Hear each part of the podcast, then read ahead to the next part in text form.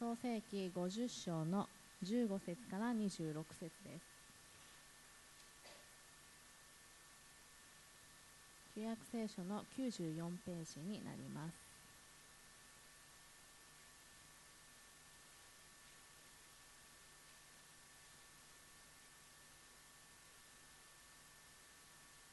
創世紀50章の15節からお読みします。ヨセフの兄弟たちが彼らの父が死んだのを見たとき彼らはヨセフは我々を恨んで我々が彼に犯したすべての悪の仕返しをするかもしれないと言った。そこで彼はことづけしてヨセフに言った。あなたの父は死ぬ前に命じて言われました。ヨセフにこう言いなさい。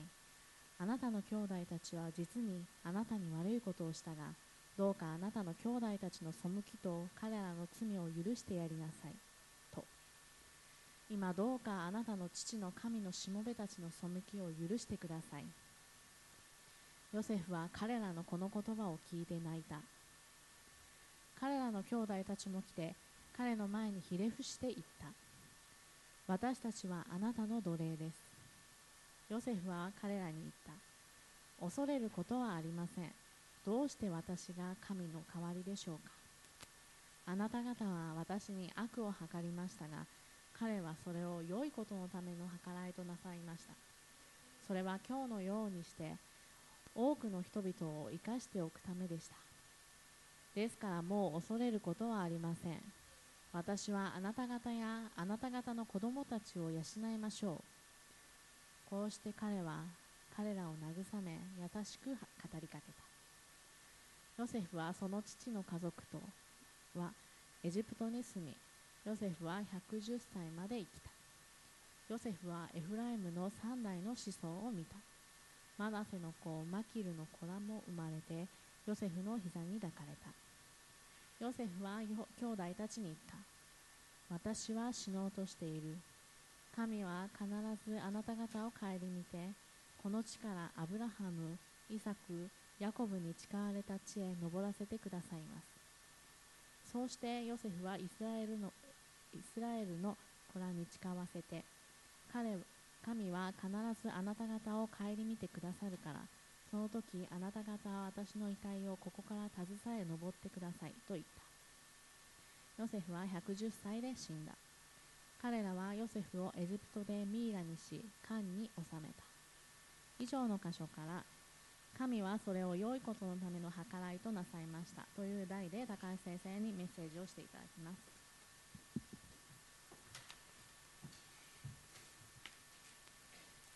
今日はですね、えー、創世紀の42章から50章までまとめて、えー、ですね駆け足で、えー、見ていきたいと思いますけれどもいわゆる創世紀の37章以降をヨセフ物語と一般的に言われます。でもヨセフ物語と呼ぶことによってなんかヨセフさんの成功談の話にですね受け止められがちかなと思います。実は創世紀の42章以降ですね本当に長々とヨセフとですね、えー、兄弟たちとの対話だとかヤコブとですね、子供たちとの対話っていうことにえらいこうスペースが取られてるんですね、結構語るいぐらい同じ言葉の繰り返しがたくさん出てくるんです、えー、なんでかなと思ってもうちょっと簡潔に書けないのかななんて昔思ったんですけども。実はそれを通してですね実は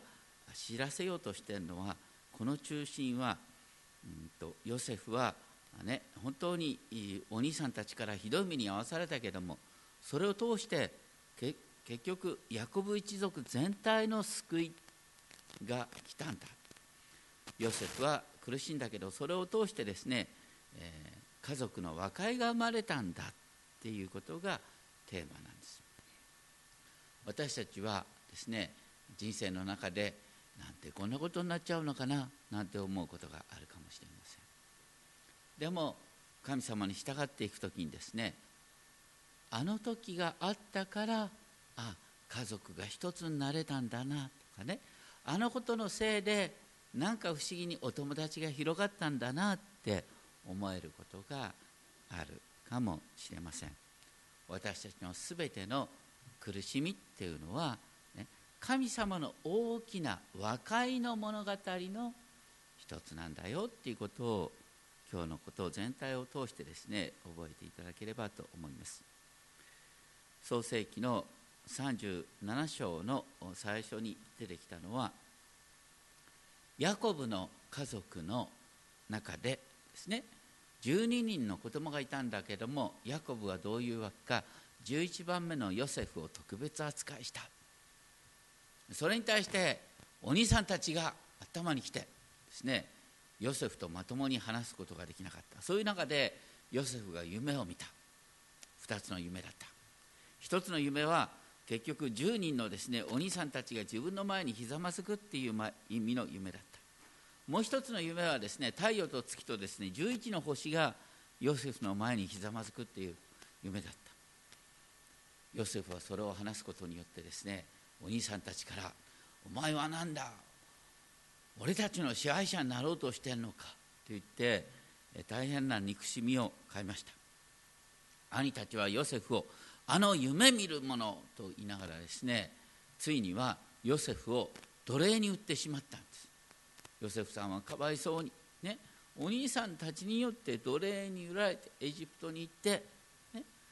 挙句の果てに無実の罪で牢屋にまで入っちゃった。本当にかわいそう、ね、でも牢屋に入ったおかげでですね実はエジプトの王様の、ね、身近に仕える人とですねお友達になって結果的に夢の解き明かしをすることによってですね一夜にしてエジプトの総理大臣に上り詰めたということでその後ですねあのヤコブ一族があの飢饉で食べ物がなくてエジプトに食べ物を穀物を買いに来た。その時に対応したのがですねヨセフだった。お兄さんたちはまさかですね自分たちが奴隷に売った弟のヨセフがですねエジプトの総理大臣になってるなんて思いも知らない。この国のねえーと、権力者が、えー、自分たちに無理難題をですね押し付けるみたいな感じで、えー、受け取った。とにかく42章9節ですね。42章9節。ヨセフはお兄さんたちについて見た夢を思い出して彼らに言った。ということなんですけれども。あの42章9節はですねあのヨセフは夢を思い出した。で丸にした方がいい。ヨセフは夢を思い出した。それでどうしたの？夢を思い出して意地悪をするっていうことはね夢を思い出したことによってあそういえばもう一つ夢があったんだよ。お兄さんたちが自分の前にひざまずくっていう夢ばかりじゃなくて家族全体が自分のもとに来るっていう夢があったな。それをね神様はもたらそうとしてんのかなと思ってとにかく、うん、お兄さんたちをスパイ呼ばわりしたんですね。それによって 家族全体を自分のもとに引き寄せようとしたということなんですヨセフは彼らをスパイ呼ばわりすることによってですね結局彼らが自分たちの家族構成について語る。っていう道を開いた。42章11節を見るとねお兄さんたちはこういう私たちは正直者だ。ね。で末の弟は今父と一緒にいますがもう一人はいなくなりました。ヨセフだと思わずにそう言った。ヨセフはですね、えー、それに対して末の弟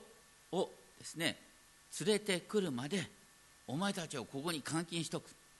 ただ一人だけが行ってですね末の弟を連れてこいと言って彼らを3日間ですねえー、牢屋に閉じ込めてしまった。でも3日目になってですね、えー、と42章18節ですけれども彼に対して言った。次のようにして生きよ私も神を恐れるものだから。新たな提案をする。私も神を恐れるものだからっていうのはね、えー、当時ですねエジプトにはエジプトの神がありイスラエルにはイスラエルの神があった。違う神を言ってるようでありながらでも、ね、お兄さんたちに神を見上げるようにというですねある意味で示唆をしたんだと思います。でとにかくですね結果的にですねあのそこでルベンの話なんかも聞いた結果ですねヨセフは兄弟全体の責任を、ね、取らせるのは次男のシメオンにしようということでシメオンを捕らえてですね他の9人のですねお兄さんたちをヤコブのもとに返すということになった。でそういう話を聞きながらですね42章の21節お兄さんたちはですねこう言うんですね。ああ我々は弟のことで罰を受けているのだな。あれが我々に憐れみを請うた時彼の心の苦しみを見ながら我々は聞き聞き入れなかった。ヨセフにとんでもないことをしたから今自分たちはこういう辛い目に遭っている。ヨセフはそれを聞いてですねお兄さんたちの心が変わっていることに気づいて彼らから離れて泣いたって書いてあります。とにかくですねヨセフはシメオンを一人残してですね、えー、他のお兄さんたちに食料を持たせて家に帰しました。帰りの途中ですね穀物を買うために出したはずの銀が一人の袋の中に入っていた。それを見た彼らは42章28節神は私たちに一体何ということをなさったんだろうと神は一体何ということをなさったんだろう。ここに神への信仰がですね描かれてくる。そしてお父さんのもとに帰った時ですね長男のルバンルベンはですね事の顛末を報告します。不思議なのはそれまでの会話がですね、えー、もう分かってるよって思うことを何度ももう一度繰り返してですねここのところに書かれているんです。それは私たちの心がですねあ結局この家族の中にこういう問題があるんだなということがよく分かるようにですね印象深くなるようにこう繰り返されているんだと思います。でそういう中でですねルベンはですね、えー、お父さんを説得するんですけれどもあのとにかくもう一度エジプトに登っていかないとですねシメオンを連れ戻すことができないのでとにかくベニヤミンをエジプトに連れて行ってまた穀物を買って戻ってきたいんだっていう、ねえー、ベニヤミンは本当に絶対大丈夫だからっていうことを保証するためにですねルベンは何と言ったか42章37節、ね、もし私がですね、えー、ベニヤミンを連れて帰ることができなかったら私の2人の子を殺しても構いません。自分の子をですねあの人質にして、えー、保証するみたいな話をするんですけれどもこれってね実の父親にこんなことを言うかよ。要するにこの言葉の中にルベンが実の父親をですねまさに他人として見てる。横暴な主人のように見てるっていうことが現れています。当然なら当然ながらヤコブはそんなことで心が動かない。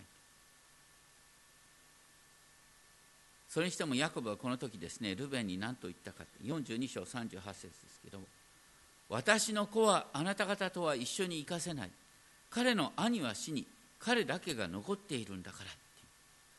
まるで、ね、ヤコブは自分にはですね自分の子供っていうのはあのヨセフとベニヤミンしかいないかのような言い方をしてるんで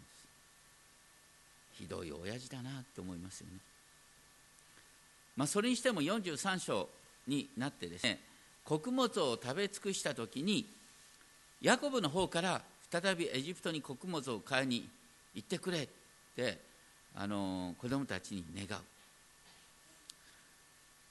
そんなこと言ったってねあのエジプトに穀物を買いに買い付けに行く時はベニヤミンに連れて行かなきゃいけないって言ってたんでそんなことすっぽり忘れてるかのようにそれ以前にヤコブはですねシメオンがですねエジプトで人質になってるってことをどう思ってるんだろう。本当にですねあのヤコブがその場しのぎの発想をしてるってことよく分かります。そういう中できちんとですね物事を見させたのがユダ。ユダは4なんですけれどもユダはあのヤコブを説得する。その際ですね43章9節。私自身がベニヤミンの保証人となりますと言ってお父さんを説得するんです。結局食べ物もないっていうことがあるので、えー、ヤコブはですね、えーと、ベニヤミンをですねお兄さんたちと一緒にエジプトに送り出すことにですね、えー、賛成する。その時になって初めてヤコブの祈りの言葉が出てくるんです。43章14節。全能の神がその方にあなた方を憐れませてくださるようにという祈り。全能の神っていうのはですねあの、こうかつて神様がですねヤコブの生涯の最後にあのヤコブの旅路の最後にですね現れてくださって私は全能の神である。アブラハムの神である。私は全能の神であるってですねご自分のことを表した時の言葉なんですね。だからヤコブはこの時ですね本当に心配でたまたまんないけども全能の神が道を開いてくださると言って子供たちを、ね、送り出した。あやっと親父らしくなったなっていう感じがこの言葉の中に出てくるんです。一方エジプトにですねこの11人のですね兄弟が来た。ヨセフはですね、えー、ベニヤミンを見て本当に心から喜ぶ。ただその前にですねあの銀が銀の袋がですねそれぞれの袋の中に入ってたので心配になってですね、えー、これ返しに来たんだけどって言ったらですねヨセフの家の管理人は面白いことなんですね43章23節。ヨセフの家の管理人があなた方の神あなた方の父の神が宝を入れてくださったのに違いありませんっていうんですね。要するにあなた方の父の神が生きて働いてるんだよっていうことをヨセフの家の管理人が言ったエジプト人が言ったっていうことが本当に不思議です。それを通してまさにですねあの彼らの信仰も励まされていくんだと思います。そしてヨセフは弟のベニヤミンを見てですねもう本当に「我が子よ神があなたを恵まれますように」と喜んで弟を懐かしさに胸が熱くなって急いで奥の部屋に行ってそこで泣いたって書いてあります。ただそそこでですねあの不思議な展開が出てくるんですけれども44章ですけれどもあのヨセフはですねこの11人の兄弟たちにあの穀物を持たせて、えー、家に送り返す。でもそっとですねベニヤミンの袋の中に自分の愛用の銀の杯を忍ばせてそしてベニヤミンをですね泥棒に仕立て上げたんですね。それは何でそんなことをするかというとですねあのヨセフが気になったのはベニヤミンはお父さんから格別にですね溺愛されているかつてヨセフはあお父さんから溺愛されたことによってですねお兄さんたちから憎まれて奴隷に売られちゃった。ひょっとしたらねベニヤミンをここに置いといたらですねお兄さんたちさっさと喜んで帰っちゃうかもしれない。そんなことあってはいけない。でそういう意味で試す意味でですねそういうことをやったのかなと思います。ところがですねそこで出てきたのはユダ。ユダがですねそんなねあのベニヤミンを置いていくなんてできません、ね、ベニヤミンを置いていくんだったら私がここに残りますと言って必死にですねこのエジプトの支配者であるはずのですねヨセフに向かってすがるんですね。でその時にですねあの ヤコブあごめんなさい、えー、このユダがですね必死にあのヨセフにすがってる言葉が印象的なんです。44章の27節以降で44章27節以降でですねあの ユダはお父さんのヤコブの言葉を引用するんです。お父さんのヤコブの言葉を引用するときに本当にヤコブの気持ちになりきって言うんですね。父ヤコブはこんなふうに言ってたよって言って私の妻は二人の子を産んだ。一人は私の子から出て行ったきりだ。確かに先殺されてしまった。あなた方はこの子をも私から取ってしまってこの子に災いが起こるなら私はもう生きていくことができないんだと言ってた。ユダがこのヤコブの言葉をね引用した時にどんな気持ちだっただろうって思いません？だってユダがヤコブの子供の中に入ってないんだよ。ヤコブがやってるのは私には2人の子供がいた。ヨセフとベニヤミンだ。あと10人。俺のことはどうなってんだよ。なんて思って。でしかもね妻ラケル。私のお母ちゃんのレアさんはどうしてどうしてくれるんだ。みたいな話ですよ。ところがこの時にユダはですねこうヨセフだと知らずにですね言うんですよ。お父さんはそう言ってる。お父さんが悲しむのももっともだって。ここはね全くお父さんに対する恨みなんかすっ飛ばしてですねお父さんがベニヤミンいなかったら生きていけないんだっていう気持ちになってあの言ってるわけですよ。だからねベニヤミンは返してください。ベニヤミンが帰らないとお父さんが生きていけない。だから私をここで奴隷にしてくださいって言うんですよ。すごいですよね。だからあのユダがですねあのベニヤミンの身代わりとなるっていうこと以上にもう本当にですねあのお、わけのわかんない父親の言葉を本当にあの父親の痛みをそのまま自分の痛みとして言ったっていうことがすごく感動的なんですで結果的にですねこの 話を聞いてヨセフがですねあ変わったなって感動するんですよね。ヨセフはですね自分のしもべたちを兵から出した上上で45章4節私はあなた方がエジプトに売った弟のヨセフですと自分の正体を明らかにしました。でその上でヨセフがお兄さんたちに言った言葉すごいですね。45章5節。今私をここに売ったことで心を痛めたり怒ったりしてはいけません。神は命を救うためにあなた方より先に私を使わしてくださったのです。お兄さんたちがかつてヨセフを奴隷に売ったってことはもうとんでもないことだよ。だけどそれを気にしなくてもいいよ。そうじゃなくてあれは神様が私を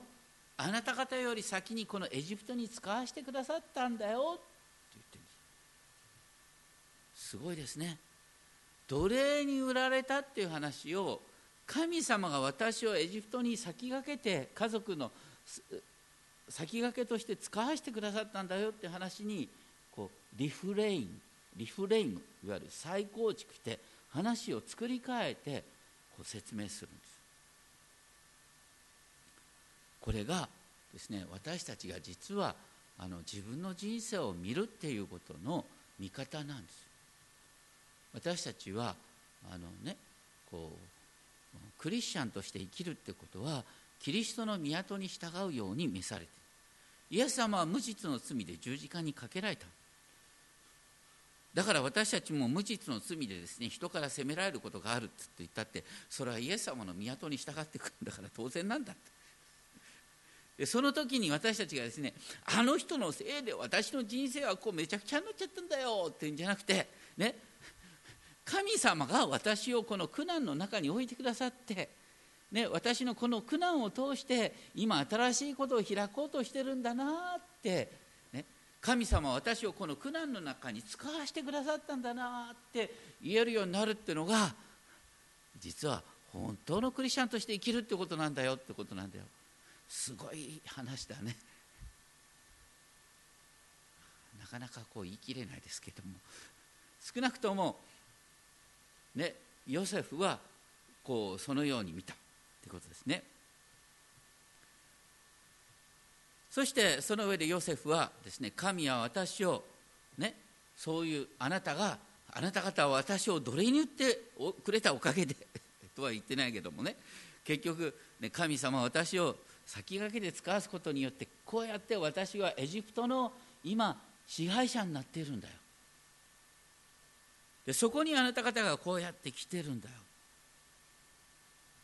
て言ったんです。そしてヨセフはですね弟ベニヤミンばかりがですね自分を奴隷に売ったお兄さんたちに口づけをして彼らを抱いて泣いたって書いてある。45章15節。その後で兄弟たちは彼と語り合った。この情景本当に感動的です。ヨセフがお兄さんたちを本当に許して家族が許し合って喜び合っているっていう姿。実はヨセフ物語の中心っていうのはこの兄弟の和解にあるんです。しかもその話を聞いてですね、えーと、エジプトの王様と家臣たちもですねあのヨセフの家族が来たってことを喜んでくれた。で迎えに行く。ねお父さんはですねそんなことがあり得るかって信じられなかったけどもでもねあのヨセフの方からですね自分を乗せるために送られてきた車を見てあこれは夢じゃないんだって気づいて。するとヤコブは元気づいたって45章27節って書いてある。元気づいたっていう言葉は原文ではですねヤコブの霊は生き返った。まさにヨセフは生きてるっていうことが分かってヤコブの霊は生き返ったって書いてあるんですね。もうヤコブは思い残すことはないというんだけども、まあ、それでもせっかくだからエジプトに下っていこうか。で下っていくにあたってですね46章1節で、えーと、道の途中ベールシェバに来た時父イサクの神に生贄を捧げる。ベールシェバというのはアブラハムイサクにとっても大切なですねあの礼拝の場だった。そこで礼拝をしたんですけれどもその時ですね夜の幻の中で神様がヤコブに現れてこうおっしゃってくださった。46章3節4節。私はあなた方の父の神である。エジプトに下ることを恐れるな。私はそこであなたを王になる国民とするからだ。私自身があなたと一緒にエジプトに下り私自身が必ずあなたを再び導き上るって。おっしゃってどうしてこの言葉が必要かというとですねかつて神様はね、えー、お父さんのイサクに向かってこう言ってた。エジプトには下るな。この地に住め。だからエジプトに下るってことは本当にあ神様が喜んでくださるのかどうか心配だった。だから神様はここで保証してくださった。そして46章27節エジプトに下った息子たちとその子の名前が記されてですねエジプトに行ったヤコブの家族は皆で70人であった、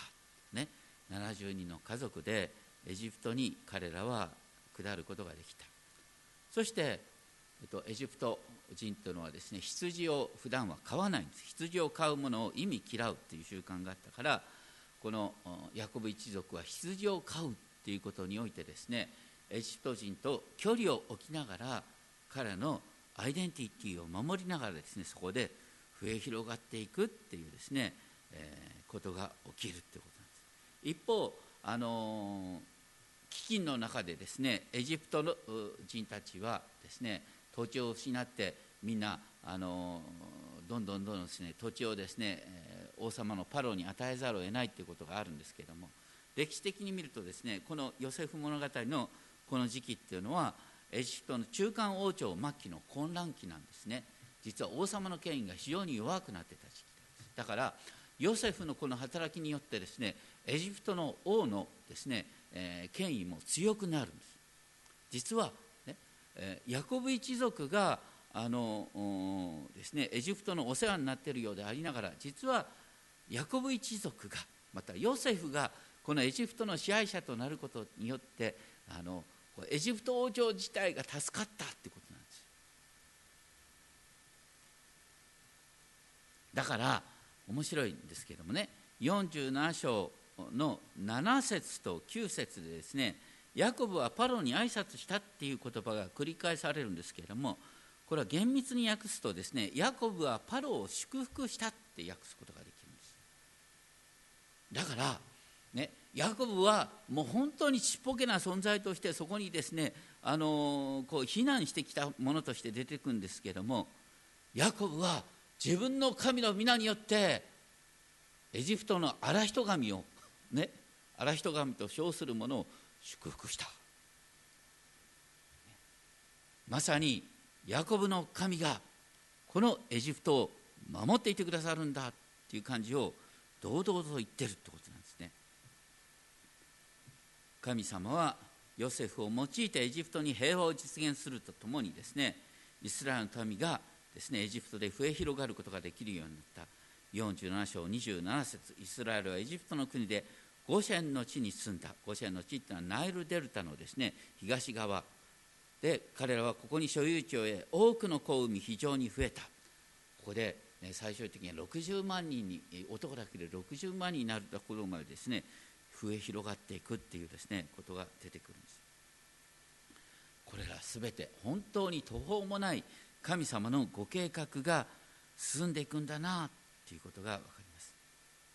そういう中でヤコブはですね自分の死が近いのを見てですねヨセフを呼び寄せてあることを願う。47章の29節30節ですけれども、ね、私は間もなく死ぬけども私をどうかエジプトの地には葬らないでくれ。先祖たちの墓に葬ってくれという。先祖の墓っていうのは、ね、アブラハムがサラを葬るために買ったマクペラのホラーナーです。アブラハム・イサク、ね、とその妻たちが葬られている。そこに私を葬ってくれ。どういうことかというとですね。ヤコブ一族はあくまでもこの神がアブラハムに与えてくださった地に戻るんだということをヤコブはこの自分の葬りということを通して自分の息子たちに印象付けさせようとしているさらにヤコブはですね自分の死が近づいたきたことを悟ってヨセフを呼んでヨセフの2人の子を祝福する。でヨセフの2人の子を祝福してですねマナセとエフライムにそれぞれね、えー、1人の子供の分を与えるってことはヨセフが他の兄弟たちの2倍の分け前をもらうってことですね。ね2倍の祝福を受けるってことはこれからがヨセフが長男なんだよってことなんです11番目の子供にありながらでしかもですねあのマナセとエフライムいたんだけどもエフライムを先に祝福したってことでエフライムはこれから長子となるんだって不思議なことが出てくる。その後でヤコブは12人の子供たちにそれぞれふさわしい祝福を祈るんですけどもその中で特にですねユダ王権はユダを離れずって言ってユダの家が祝福されるってことを祈ってきそしてその祈りの後で印象深いのは49章の31節ですけれどもですね、えー、ヤコブはですねアブラハム、イサクを葬ったところに私はレアを葬ったってここでレアの名前が出てくるんです、ね、さっきまでの話ですねヤコブはあの自分の奥さんはラケルしかいないかのように言ってるんだけどここでちゃんとレアの名前を出してきて、ね、10人の子供たちに向けてレアは私の妻なんだ。したがってお前たちは私の子なんだっていうことをですね明確にしていく。その上でヤコブは息を引き取る。ヨセフはですね、えー、父のヤコブをですねえー、遺言に従ってあの約束の地まで連れ、ね、遺体を持ってってで7日間の壮大な葬儀を行った。でヤコブの子らはですねヤコブをですねアブラハムイサクのですね、えー、墓に葬ったということなんです。これは実はですね後で出てくる出エジプト記の話の壮大なリハーサルのようなものなんですね。みんなで揃って約束のうちに旅したってことなんです。でしかもこのお話はね、えっと、何と関係してくるかとあのアブラハムが神様によって召された時にアブラハムに夢が与えられてるんですね。それは創世紀の15章の13節14節にあるんですけれども神様は アブラハムに向かってねこうおっしゃったあなたの子孫は自分たちのものでない国で気流者となり400年の間苦しめられよう。そのうち彼らは多くの財産を持ってそこから出てくるようになる。だから神様はねこうヤコブのおじいさんの段階、ね、アブラハムに対して、こうヤコブ一族は一度エジプトに下ってそして400年経ってからもう一度この約束の地に戻ってくるんだよってですね大きな物語を話してたんです。今なったら分かる。その大きな物語の中でヨセフの見た2つの小さな夢があるんです。お兄さんたちが自分の前にひざまずく。そして家族全員が自分の前にひざまずくっていう夢があった。だからこう全てがですね神様がアブラハムに見せた夢その一部として動いていくっていうことなんですね。これはすごいことです。そして、えー、ヤコブはごめんなさい、えっと、ヨセフのお兄さんたちはですねお父さんがいなくなった時改めて心配になった。ひょっとしたらヨセフはまだ俺たちを恨んでてですね復讐をするかもしれない。そしてお兄さんたちはですねヨセフに直接は言えずにことづけしてですね父の遺言を伝える。50章17節。あなたの兄弟たちは実にあなたに悪いことをしたが背きと彼らの罪を許してくださいとお父さんが言ってたんだ。許してちょうだいよって改めて願う。それを聞いてですねヨセフは彼の言葉を聞いて泣いた。お父さんの気持ちが伝わってきてヨセフは泣いたんです。そして、えー、ヨセフのその涙を伝え聞いてお兄さんたちはヨセフの前にひれ伏す。50章18節。私たちはあなたの奴隷です。まさにですねヨセフが彼らの支配者とね、えー、明白になったということなんですね。私たちはあなたの奴隷です。これは実は37章8節にあった一番最初の夢がまさに文字通り実現したということになるんですね。それに対してヨセフはですね言います。50章20節。恐れることはありません。どうして私が神の代わりでしょうかあなた方は私に悪を図りましたが神はそれを良いことのための計らいとなさいました。それは今日のようにして多くの人々を生かしておくためでした。この50章20節こそが創世記の本当に結論印象深い御言葉でこれがこの通りローマ8章の28節の御言葉につながっている。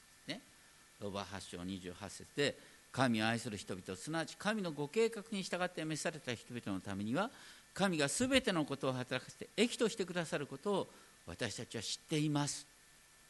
ローマ8章28節の御言葉の背後には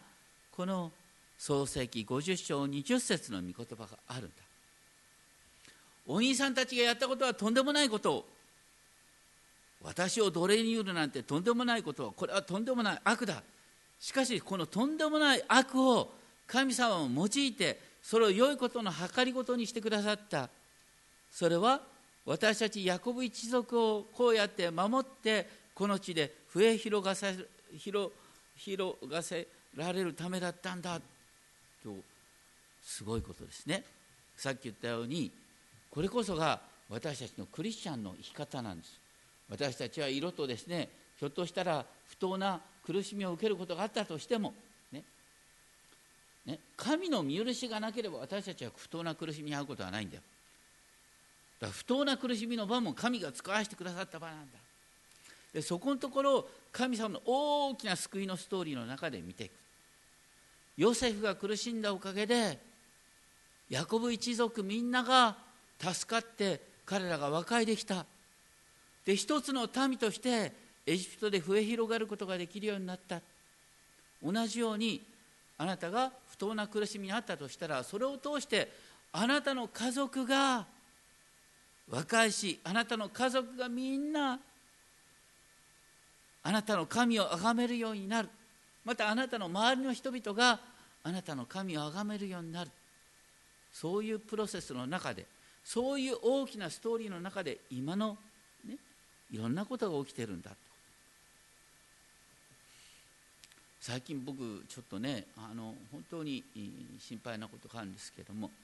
ね、10年前っていうのはね多くの日本人がねこう韓国語を習ったりなんかして韓流ブームがあったんだ。ね。とか最近はねなんか韓国に対するヘイトスピーチみたいなのが出てきたりなんかしてね、まあ、それぞれなんか理屈があるんですけどもね。これって本当に残念なことですよね。いろんな原因があるんだとしても僕は一番経済的なことが大きいと思いますけれどもとにかくですね本当に私たちクリスチャン、ね、クリスチャンが世に対して証しできる最大のことっていうのは私たち神の家族としてもう民族の枠を超えてるんだよっていう証なんですよ。私たちの国籍は天にあるんだ。私たちは国籍を超えて、ね、一つの神の民となっているんだ。それが礼拝の場を通して交わりを通して証しできるってことが実はこれは神様のストーリーなんです。このねこの民族を超えた礼拝の交わりが全世界に広がっているっていうのがクリスチャンにとっての最大の証なんです。どうかそういうですね大きなストーリーの中で私たちの自分の人生をぜひ見ていただきたいと思います。ヨセフ物語をね奴隷に売られたけど総理大臣になってよかったな。ね。誰もだけどさ奴隷に売られて総理大臣になったなんていう例はヨセフしかないんだよ。ね。女同じこと起きやしない。だけどもここで言ってることはそれを通してヤコブ一族が和解し神の民として整えられていったっていうプロセスなんです。それが私たちが願うべきことなんです。私たち身近な人々が本当に神の家族として和解し一致できるそのプロセスの中でいろんなことが起こる。でもいつも自分の小さな人生のストーリーを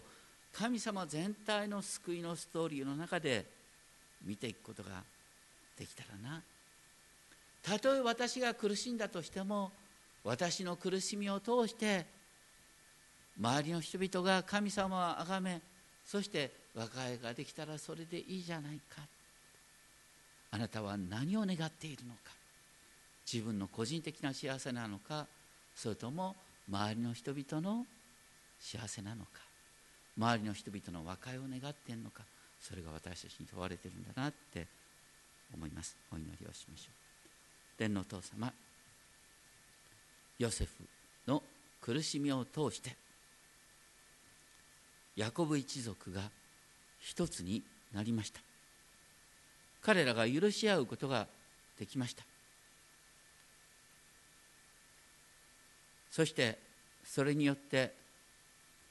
イスラエルの民がエジプトで増え広がることができました。それはエジプトにとっても良いことでした。ヨセフが奴隷に売られたことを通して新しい神様の救いのご計画進んだことを覚え感謝します私たちはそれほどひどい目に遭っていることはありませんけれどもでもそのような苦しみにあったとした時にそこにも神のご計画があるんだということを信じて神様を崇めながら神の壮大な救いのストーリーが進んでいくことを願うことができるように私たちを導いてください。尊き主イエス・キリストの皆によってお祈りします。アーメン